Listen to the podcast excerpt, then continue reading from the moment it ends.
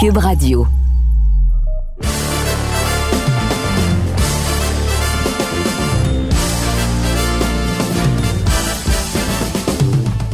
Monsieur Amber. Monsieur Cassavant. Ben, ça fait donc bien longtemps, il me semble.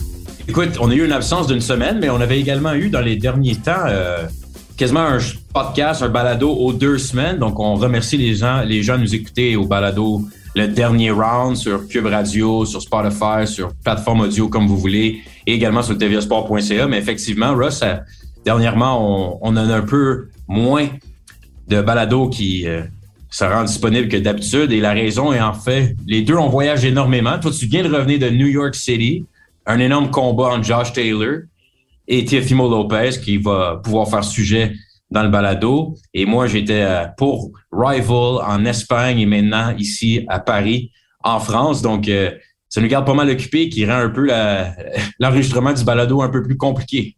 Oui, ça c'est vrai, mais euh, toute une semaine à New York, par exemple. Euh, c'était quelque chose d'extraordinaire, comme d'habitude quand on est à New York.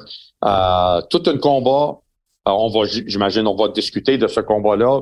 Eh oui. je vais vous dire quelque chose, ça fait longtemps même assez longtemps que je m'en souviens pas. Le dernier fois qu'on demandait à un boxeur de faire de quoi, puis il n'a pas été capable de l'exécuter. Ça m'a fait de la peine euh, cette fin de semaine-là.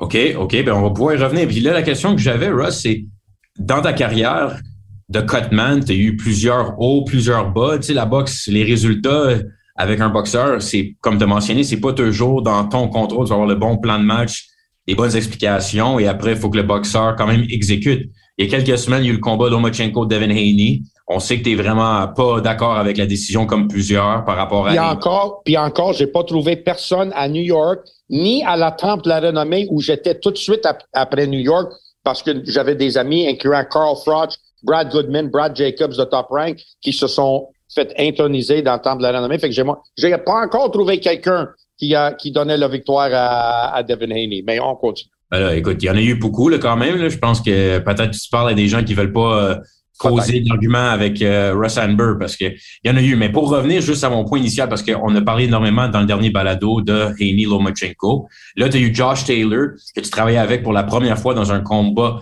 excessivement important face à Teofimo Lopez en raison qu'il revenait d'une performance difficile face à Jack Catterall, il y avait beaucoup euh, de doutes par rapport à Josh Taylor. Et là, lui, cette semaine, ou la semaine du combat, pardon, parlait beaucoup d'un résultat convaincant face à Teofimo Lopez, que lui aussi, dans les dernières, derniers combats, n'a pas été aussi dominant qu'il l'a montré par le passé. Et là, tu te ramasses avec une défaite que dans ce cas-ci, aucune obstination par rapport à la décision des juges que Teofimo Lopez méritait le combat, même si tu peux argumenter que certains juges l'avaient peut-être un peu trop serré. Mais ceci étant dit, c'est-tu difficile pour toi, les, dernières Moi, je le dis pas. C'est toi qui le dis. Moi, je le dis pas. C'est toi qui dis qu'il l'avait trop. Moi, j'ai regardé le combat. Ouais. J'ai parlé à des différents gens. J'ai même parlé, j'ai eu la chance de discuter avec l'arbitre après le combat qui était Mike, Mike Griffin, que je connais depuis 40 ans. On connaît très bien à Montréal, un des meilleurs euh, dans le monde de la boxe. Facilement un des meilleurs, sinon le meilleur dans le monde de la boxe. Et je le dis, sinon le meilleur dans le monde de la boxe, à travers la planète. Lui aussi m'avait dit que ce combat était très serré. Et selon nous, on est, quand on était dans le coin, on, on, voulait au moins deux, sinon trois des dernières rondes, les trois dernières rondes, puis on était assuré de la victoire. On l'a pas eu, je, je vous avoue, il y a, a, aucun problème. Mais l'écart que c'était un runaway, que, que, que c'était facile euh, euh, dominance de, de Teofimo Lopez, je suis pas d'accord. Mais on continue. Moi, j'étais d'accord avec le juge québécois qui était présent pour le combat. Tu avais l'arbitre oui, Benoît, Benoît, Benoît, oui. Et Benoît Roussel, le juge québécois qui avait ce 117-111, je crois, pour Teofimo Lopez. Et je pense que c'était la bonne décision par rapport au résultat du combat. Ceci étant dit, est-ce que c'est difficile pour toi de quelques combats, même si tu as un rôle en tant que cutman, tu as des limitations de comment d'influence que tu peux avoir dans un combat, mais est-ce que tu trouves ça difficile d'être euh, les derniers temps à New York ou également avec Loma par rapport à les défaites où tu te dis, écoute, c'est juste une chose, euh, c'est une période euh, qui va changer par la suite? Écoute, ça fait longtemps, j'ai pas subi. exact. je, je, je, un sur trois dans mes trois derniers combats. Euh, Johnny Beck qui avait gagné, puis euh, on perd contre Lomachenko, puis ensuite avec Josh Taylor. Matt, avec chaque boxeur avec qui je travaille, j'ai une différente influence avec chacun, j'ai un différent rôle à jouer. Euh, dans le cas de Lomachenko, tout le monde sait que c'est c'est Papachenko qui parle dans le coin. Il y a, moi, je peux juste donner des mots d'encouragement. Il n'y a aucun mot technique, tu sais, je juste encourager, ah ouais, let's go, tu sais, des petits affaires. Puis, puis c'est pas beaucoup non plus, tu sais, c'est vraiment lui qui contrôle. Même quand quand le rond il, est en, il, se déroule, c'est lui qui écrit les instructions euh, et personne d'autre dans le coin qui écrit, c'est lui qui écrit les instructions. Donc, j'avoue que mon implication avec Lomachenko est beaucoup moins qu'avec les autres boxeurs.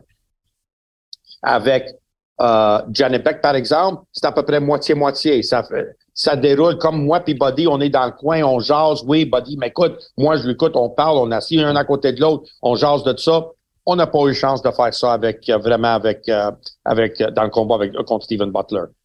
Fast forward à le combat de, de Josh Taylor, j'étais amené là par Joe McNally puis Declan O'Rourke, qui est les deux entraîneurs de Josh Taylor, parce que j'ai eu le succès avec eux autres, avec Liam Smith, eux autres, ils me connaissent, ils connaissent mon historique, puis ils, veulent, ils voulaient que je sois là. J'ai passé la semaine de l'entraînement avec eux. J'ai donné des conseils à chaque fois que j'avais quoi dire. J'allais Joe, qu'est-ce que t'en penses?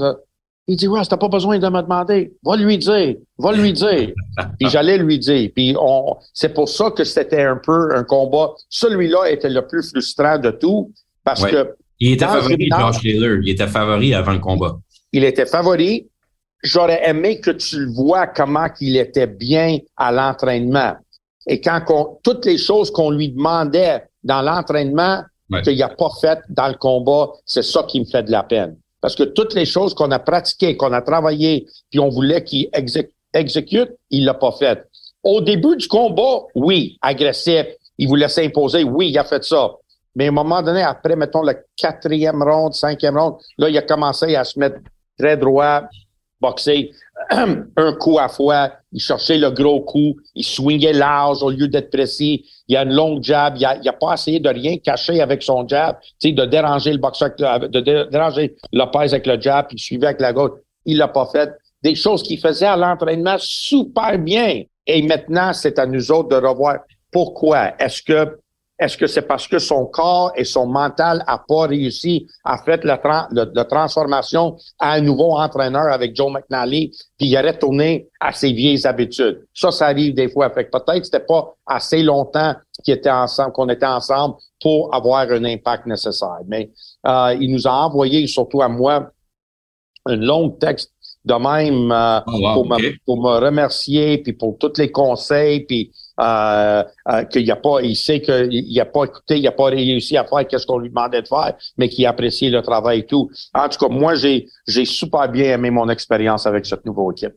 Mais quand on regarde également par rapport à, avec les boxeurs qui ont travaillé par le passé, c'est quand même un exploit, j'imagine pour toi personnellement, d'avoir travaillé avec un autre champion, ancien champion dans le cas de Josh Taylor pour la première fois, mais quand tu regardes ton répertoire de boxeurs que tu as travaillé avec, et là, après, tu allé au Hall of Fame, par la suite, voir beaucoup de monde de la boxe, des amis, tout ça. Ça a quand même été une belle expérience, pareil, malgré le, résultat. Ben oui, ben oui, c'était une, un, super belle expérience. Puis tu sais, d'être dans le main event, là, moi, Mike Griffin, tu sais, un autre Québécois, qu'on est dans. Et le juge Roussel, de trois Québécois dans un, impliqués dans un des plus gros combats. Exact. Fait que je pense que c'est, c'est, c'est bien, là. Je suis fier de, de ça. Puis en revenant de New York, on jasait avec Mark, tu sais, avec Mike Griffin, puis, je dis, on a fait euh, quand même euh, du bon cheminement dans les 40 dernières années, hein, Mike? Euh, on a commencé ensemble, on était tout jeunes, on a juste trois ans de différence entre nous, puis on a commencé en même temps, on a connu les mêmes gens. C'est quelque chose, d'être impliqué que je sois dans le coin de, Josh Taylor, puis, puis qui m'a accepté, c'est quelque chose. Hey, c'est un gars qui vient d'un pays de boxe, là, tu sais, que ce soit l'Écosse, Angleterre, comme tu veux. Tu sais, il aurait pu choisir n'importe quel autre cutman dans le monde, là. Le monde is a big place, là, tu sais. 100%. Puis, choisir un petit Québécois, euh, un petit Québécois de Saint-Adèle, c'est pas pire, ça, man.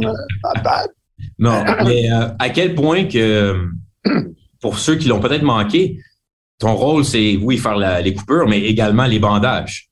Et avant le combat, il semble, euh, si on se fie à des vidéos qui ont été euh, partagées par les réseaux sociaux, il y avait une controverse dans le vestiaire par rapport à les bandages et la façon que tu t'es adressé avec, je sais pas si c'était un membre de l'équipe de Lopez, Fimo Lopez ou c'était un membre de la commission. Mais peux-tu nous expliquer un peu pour, parce qu'il y a eu une situation que là, il semblait avoir un peu de controverse et je t'ai déjà entendu dire par rapport aux réseaux sociaux, à la télévision, euh, je fais rien d'illégal. Je suis en train de rien faire d'illégal. C'est ça. Puis aussitôt que le chef de la commission athlétique il est rentré dans, dans le vestiaire, il a dit pas de problème. Puis ça, ça restait là. Les deux autres, ils ont, ils ont rien dit. Ça a commencé avec le, le, le gars qui, qui était dans le camp de Lopez, qui a dit à l'inspecteur, euh, je pense qu'il met trop de tape. Euh, OK, donc c'était Il pensait que ouais, là, l'inspecteur dit, oui, euh, je pense que tu mets trop de tape. OK, mais il savait même pas les règlements. Il a juste dit ça par lui-même. fait que là, l'inspecteur, l'autre inspecteur a rentré, puis là, ils, eux autres ils ont commencé à se, s'estiner de combien j'avais le droit de mettre. J'ai dit, va vérifier dans, euh, avant que Stephen, j'ai dit, va vérifier qu'est-ce que Joe va faire dans, dans l'autre vestiaire, parce que je le connais, je sais comment il rappe. Euh, il va en mettre Joe Kiambo. Joe Kiambo, c'est lui qui fait les mains de Tiafimo Lopez. Oui. Fait que, euh, là, après ça, Matt, il est rentré, il, regarde. J'ai dit, Matt, I'm not doing anything illegal. Il dit, non, non, continue. Pas de problème. Fait que c'est des. les premières fois que tu te faisais, euh, douter un peu de la façon que tu faisais les bandages? Écoute, le, le meilleur, le meilleur histoire que je peux te raconter, c'est quand j'étais avec Deontay Wilder. Okay. J'étais en train de faire des bandages à Wilder. Là, tout d'un coup, l'inspecteur, il me dit, je pense que c'est assez. J'ai dit, ben, comment c'est assez? Pourquoi que euh, j'utilise qu'est-ce que tu me laisses? C'est du gaz puis du tape. Je fais j'utilise la même chose que toutes les autres utilisent. Pourquoi c'est assez pour moi? Il dit, parce que les autres ne paraît pas comme une arme de masse destruction. J'ai dit, donc, parce que je fais un bon job avec les matériaux que tu me donnes, parce qu'il est bien, il faut que j'arrête d'utiliser, il faut que j'arrête.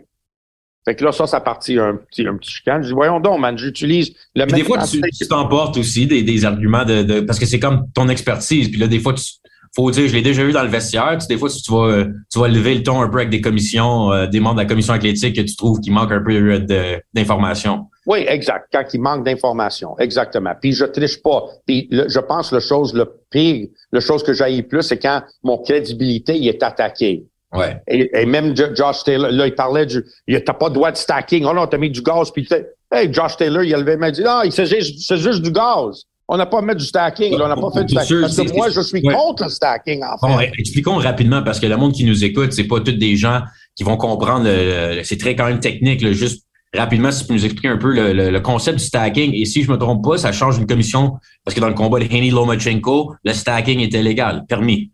OK.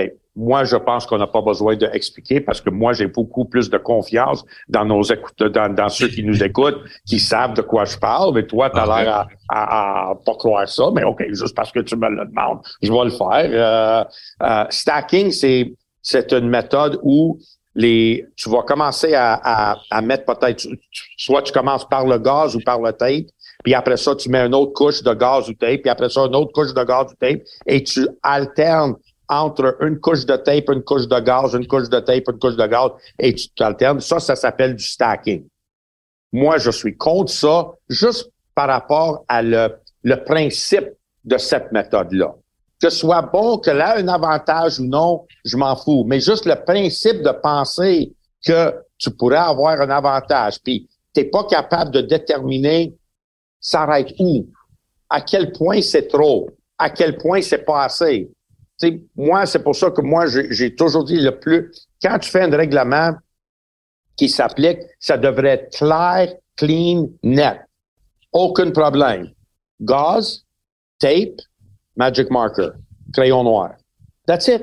C'est simple. Il n'y a aucune controverse là-dedans. Voici vos rouleaux de gaz, mets-la sur la main. Il n'y a rien sur, tu mets pas de tape sur la main. Gaz. Pas, ou non plus, il y en a qui arrivent avec euh, le gaz et le tape déjà préfet.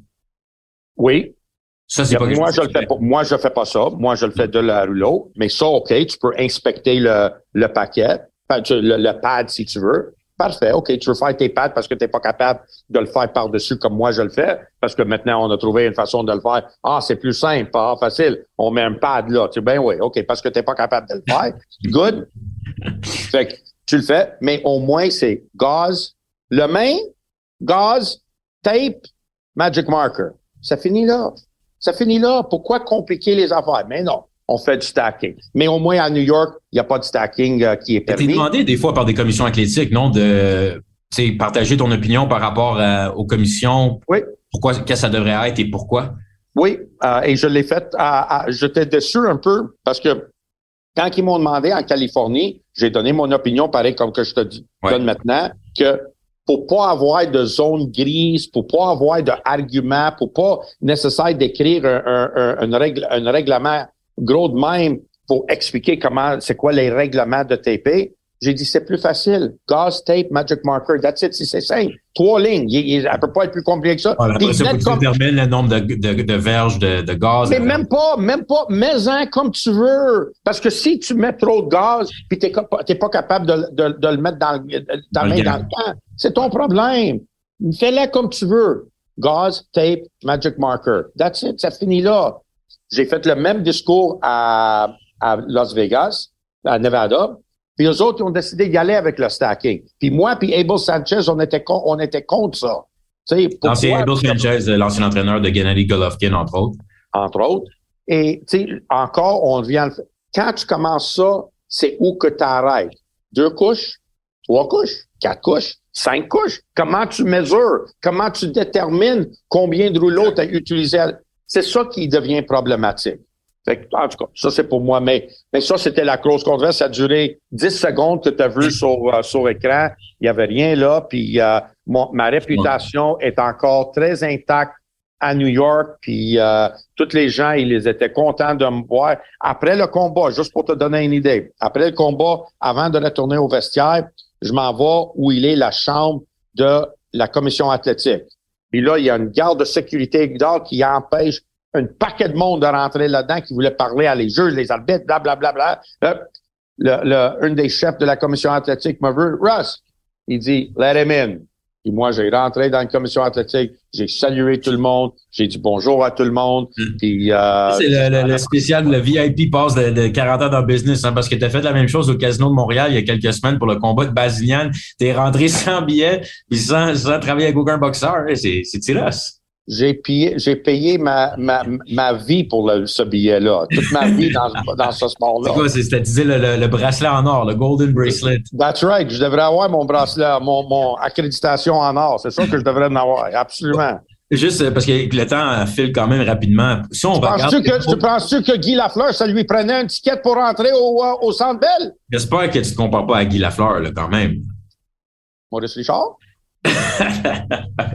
Ah, comme tu veux, comme tu veux, Russ. Mais revenons juste rapidement sur le combat.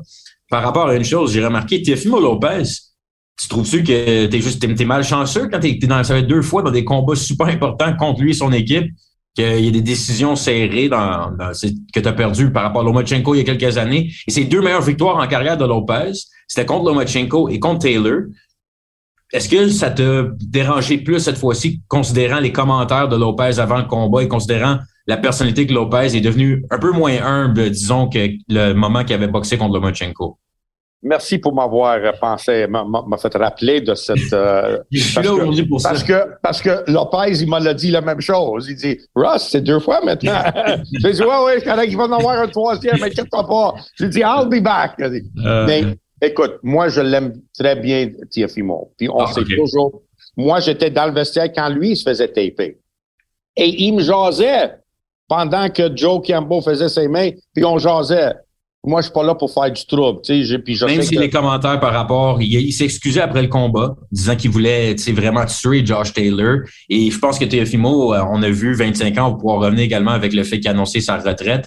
Semble être un jeune homme quand même impulsif et émotif, même si c'est un excellent boxeur. Donc, il s'excusait après, mais avec les commentaires qu'il y avait eu durant la semaine, il n'y avait pas quand même de, de mauvaises intentions avec toi dans le vestiaire. Si il aurait été méchant envers moi, j'aurais pas, je, ça m'aurait passé dans la tête. Mais même quand il était avec Lomachenko, parce que je ne sais pas si tu es au courant, il y a déjà eu une grosse confrontation quand euh, avec Lomachenko, le père de Lomachenko, puis Lomachenko avec Tiafimo puis son père dans l'ascenseur à New York lors d'un combat où les deux ils étaient sur la même carte. Puis là, Lopez et son père, mais surtout son père, ils ont agressé Lomachenko, dit va te battre, mais à chaque fois que lui me voyait, il m'embrassait toujours, il me serrait la main toujours. Euh, on avait toujours un grand respect. Je sais que ça, ça fait partir au moins les deux boxeurs qui se, se parlent ensemble, puis il n'y a pas une troisième personne qui, qui s'implique. Puis moi, je suis pas ce genre de, de personne-là. Fait qu'il était toujours très respectueux envers moi. Fait que, oui, ça m'a fait de la peine de lui écouter parler de même. Parce que que ce soit lui, que ce soit Wilder, peu importe qui que ce soit, de Mais parler. ce qu'il avait fait avec Jean-Pascal dans le combat de revanche, je me souviens, ça m'avait dérangé beaucoup. Exact, exact. Et euh, euh, je, ça, ça, ça me dérange. Ça va toujours me déranger, ça. Euh, mais il s'est excusé par après. Puis il, m'a toujours traité avec. Je pense que Hopkins n'a jamais fait. Hopkins n'avait jamais s'excusé pour ses paroles contre euh, Pascal euh, par rapport. Non seulement qu'il l'a jamais excusé, il a, il a pris les ceintures puis il les a jamais retournées non plus. Qu'est-ce que ça veut dire qu'il n'a jamais retourné les ceintures? À la conférence de presse, euh, Jean, il a dit, hey, gars, tu veux mes ceintures, hein? Il a montré ça. Ah, il dit, oui, j'aime celui-là. Ah, oui, j'aime celui-là. Puis il a pris les ceintures, puis il, est parti avec de la conférence de presse, puis il n'a jamais retourné les ceintures. Mais comment que Jean est rentré dans le ring avec des ceintures pareilles?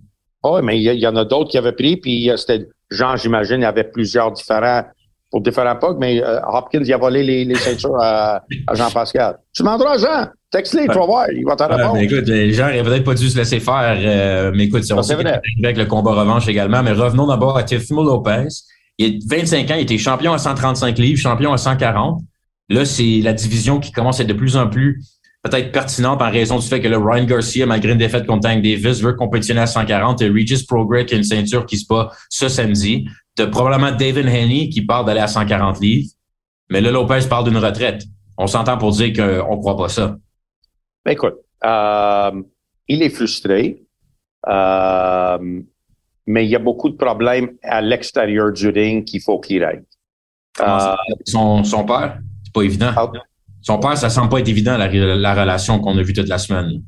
Ben, leur relation, je sais pas. Des fois, oui, c'est comme qu'on dit, ce chaud et froid, là, des fois. Euh, mais ça fait longtemps qu'ils sont ensemble.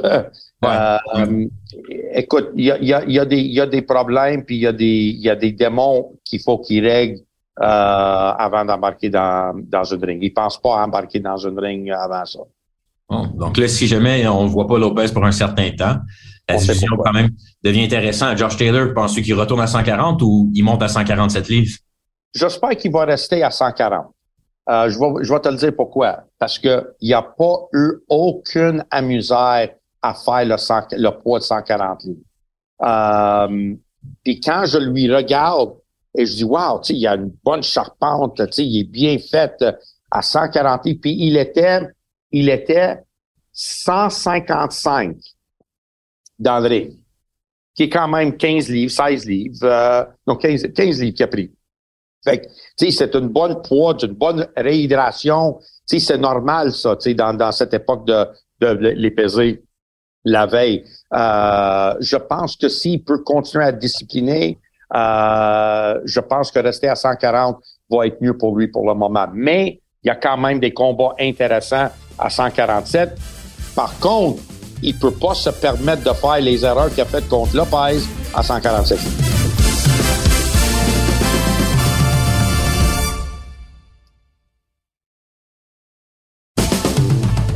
Très bien dit, Tyros. Euh, on a hâte de voir la suite de la carrière de Josh Taylor et également de la division à 140 Il nous reste quelques minutes, Balado. Là, écoute, il y a plein de sujets potentiels, mais il y en a beaucoup également que nous allons pouvoir aborder. Bonne nouvelle, votre balado préféré, le dernier round. On va être là tout le long de cet été pour les gros combats. Donc, il va y avoir des balados à chaque semaine, sinon aux deux semaines, au pire des cas. Et donc, les sujets comme Crawford et Errol Spence qui se rencontrent cette semaine pour des conférences de presse en vue de leur combat en juillet. On va avoir le temps d'en parler, d'Arthur Beterbiev, de la situation avec les poids lourds. Mais un sujet que plusieurs personnes m'ont écrit et c'est euh, malheureux, je pense, d'une manière d'en parler, mais on n'a pas vraiment le choix. Le cirque qui a eu lieu par rapport à Floyd Mayweather et John Gotti en Floride ce week-end dernier. Russ, tu m'entends? Ah, je vous attends très bien.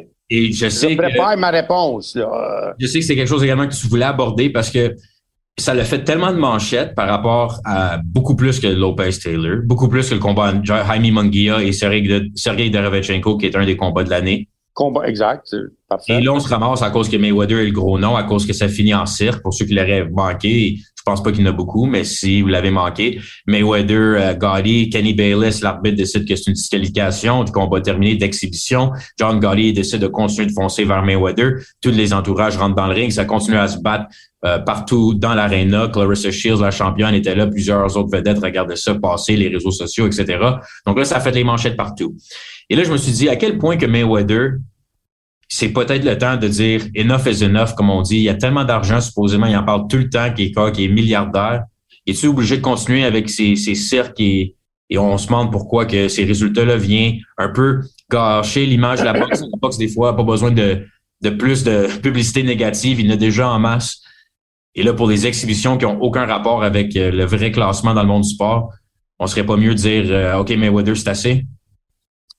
Matt, comment tu peux disqualifier quelqu'un dans une exhibition? J'ai aucune idée, j'ai même pas écouté le combat.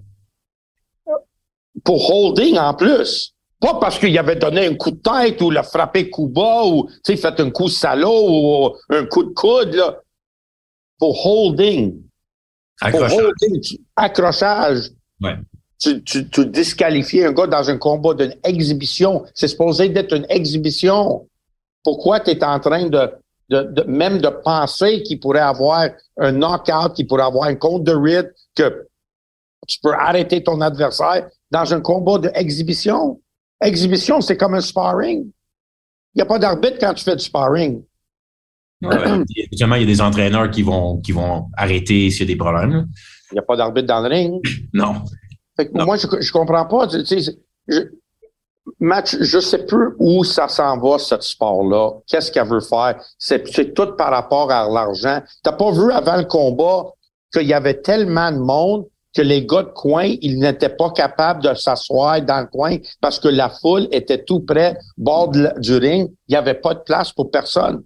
Tout le monde, il n'y avait pas, il y avait pas d'aide de sécurité autour du ring. Tout le monde était assis dans le ring, dans le coin. Les hommes de coin ne pouvaient pas s'asseoir. Il fallait qu'ils clairent un, espace dans le coin pour que les, hommes de coin pouvaient s'asseoir dans le coin. Ça devient dangereux. Puis si je me trompe pas, je l'ai pas vu non plus, j'ai juste vu les petites faits saillantes sur les réseaux sociaux, mais ça a l'air que ça a duré des batailles dans le foule pendant plus que 30 minutes. Mais c'est ben, pas normal, ça. ça, mais moi, mon point, c'était juste dans le fond, c'était plus par rapport à. Je suis surpris que Mayweather continue encore à en faire autant d'exhibitions. Je pensais que c'était fini avec après Logan Paul parce que ça n'avait pas nécessairement été sa meilleure performance. On a commencé à vraiment à voir là, que à l'âge qu'il est rendu, il prend ça plus ou moins au sérieux. Mais euh, moi, il y a une chose qui me surprend le plus. Comment que les gens payent pour voir ça, man? Je comprends pas comment tu payes, comment tu as de la télévision, télévision payante, les foules, vente de billets, tout, puis tu remplis un stade pour voir ça, man. Je comprends pas. Je, je, je, euh, T'as pas d'autre chose que tu peux dépenser ton argent que, que de voir ça, de voir cette, cette, ils te volent de l'argent. C'est pas comme, écoute, il y a une big différence entre voir Roy Jones et Mike Tyson.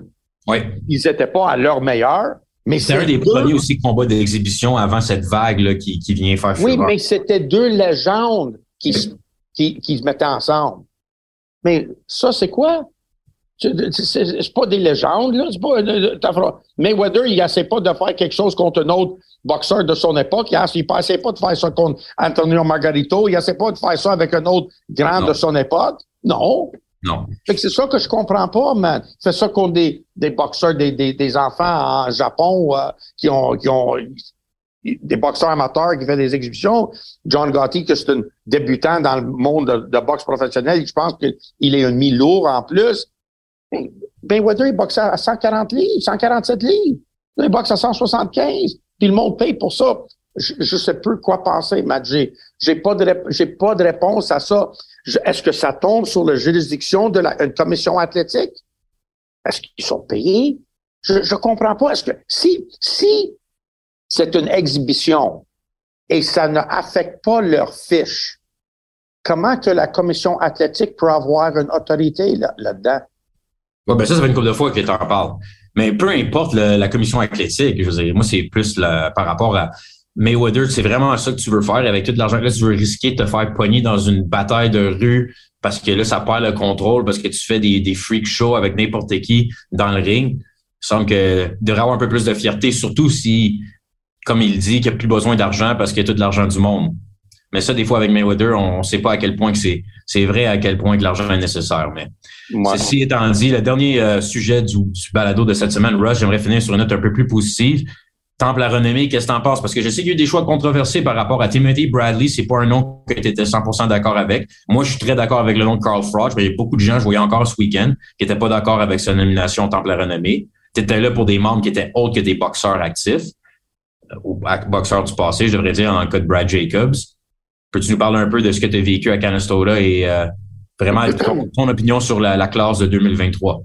Écoute, euh, pour moi, je, je pense qu'il y a beaucoup de comment je pourrais dire ça? Euh, c'est comme des décisions dans la boxe. C'est comme les décisions des juges. Il y a plusieurs opinions de qui devrait être dans des temples, dans le temple de la renommée. Le fait que Jackie Tonawanda, qui n'a jamais fait un combat de boxe. Oui, Scully, euh, John Iceman Scully, vous en parlez beaucoup, Jackie Tonawanda. Elle est, elle est dans le temple de la renommée. Il y a une autre fille qui est embarquée cette année dans le Temple de la Renommée, a commencé à boxer à 28 ans, a terminé quand elle avait 50 ans. Puis elle est dans le Temple de la Renommée. Euh, Marlon Starling, qui est plusieurs fois champion du monde puis un des plus grands de l'histoire de la boxe, n'est même pas sur le balotage de Temple de la Renommée. puis les autres catégories, n'importe qui, on dirait, peut rentrer là-dedans. Euh, moi, j'ai, j'ai, j'ai, je suis allé là parce que, comme je te dis, Brad Jacobs, Brad Goodman, matchmaker à, à Top Rank, et Carl Froch était là. J'ai eu la chance de parler à beaucoup de monde qui était présent. Buddy McGirt qui était là. J'ai parlé pendant longtemps avec Rob McCracken, qu'il est oh. tellement plaisir de parler avec Rob. l'entraîneur de Carl Froch et l'ancien entraîneur son entraîneur et Carl Froch il a mentionné, il, a mentionné dans son speech de comment c'était, il, a joué un gros rôle dans sa carrière. Euh, Duran était là. sais, les boxeurs, c'est encore quelque chose de, spectaculaire pour eux. Euh, puis d'être là pour voir mon ami euh, euh, Brad Goodman, surtout que lui, il m'avait même mentionné dans son speech de me remercier. Ça fait deux fois en ligne que je veux faire mentionner dans une, un du de la Temple de la Renommée. Roy Jones l'année passée, puis, euh, euh, Brad cette année. C'est Brad Goodman ou Brad Jacobs que tu allais pas? Goodman, Goodman, Goodman. Brad Jacobs aussi était intronisé, non? Je me trompe? Oui, oui, oui, il était intronisé aussi. Et moi, Brad, Brad Jacobs, ça fait, ça fait 30 ans qu'on se connaît. Lui, il était à la tête de USA Network quand Otis Grant boxait sur USA Network. Bon, je savais que je, le connaissais. Ça fait longtemps qu'on se connaît, puis euh, euh, je, voulais aller les voir puis les féliciter eux-mêmes. Et on a eu même le privilège que quand Brad Goodman il a fait son speech, euh, remercier tout le monde, il a même demandé à sa blonde de se marier à la fin de son speech. puis il l'a fait d'une façon très... très il a quel âge, Brad Goodman? Il doit pas être jeune, jeune il n'est pas jeune, jeune, là. Il doit être, il approche de la 50, là. Ah oui. Ben, une belle âge pour se marier. Ah oui, il a, il a dit, il dit, dans ma carrière, il y a du monde qui m'ont demandé, c'est quoi le meilleur match que tu as jamais fait? Puis il dit, le meilleur match que j'ai jamais fait, c'est avec moi, puis euh, Viviane, il a nommé sa, sa, sa femme, puis il dit, veux-tu me marier? Puis il s'est marié, là. Tout le monde sont, devait être beau, puis on applaudi. C'était, quelque chose d'assez émotif. T'as-tu euh, pris des notes pour dire la même chose à Stéphanie? Ça, c'est déjà fait. Euh, ça, c'est déjà fait. Il y a le meilleur match, c'était toi puis elle et au euh, Je suis pas matchmaker. pas matchmaker, moi. Écoute, Russ, c'est tout le temps qu'on a encore une fois cette semaine. Il est très tard présentement ici à Paris. Je vais te laisser retourner. il n'est pas très tard. Quelle heure qu'il est? Il est près de 23 heures. Et près de, et puis ça, c'est très tard. Moi, là, à, cette heure-là, quand je suis en Europe, à cette heure-là, je suis en train de me. J'ai pris ma douche, je suis en train. Là, je sors, là, je m'en vais aux salles de billard. à, quelle heure tu te lèves quand tu es en Europe, Russ? Ah, un peu plus tard. Ah, ça, c'est une autre histoire. Oui, ça, c'est une autre histoire. ouais, exact. c'est ça, je pensais. Écoutez, merci encore aux gens qui nous écoutent et qui nous regardent. Et on va être là tout le long de cet été. Donc, on a en masse de sujets, en masse de combats également. Ça risque d'être un, été assez chargé pour le monde de la boxe. C'est tout ça qui va nous amener au 19 août prochain à Québec pour Better BF Carl Smith. Donc, on a un, un été assez chargé sur papier dans le monde de la boxe. Et oublie pas aussi contre Daniel Dubois la semaine après. Oui, mais moi, je parle par rapport au, surtout aussi aux spectateurs et aux fans de boxe du Québec. Parce que moi, je vais, quitter, je vais quitter Québec, je retourne à Montréal, puis le lendemain, je prends l'avion pour retourner à, pour aller en Pologne. Et Ian McKillop, un entraîneur de boxe ici euh, au Québec, euh, quand même euh, bien connu et qui travaille également avec Charles Jourdain de la UFC, parlait, m'a parlé qu'il revient de la Pologne il n'y a pas longtemps. Donc, il dit il va donner les restaurants des coupes de, de suggestions, si tu l'appelles. Parfait, parfait. Ben, bonne soirée, M. Andrew. Bonne soirée, tout le monde. Et bon séjour à Paris, mon ami. Merci beaucoup. À la prochaine. Salut.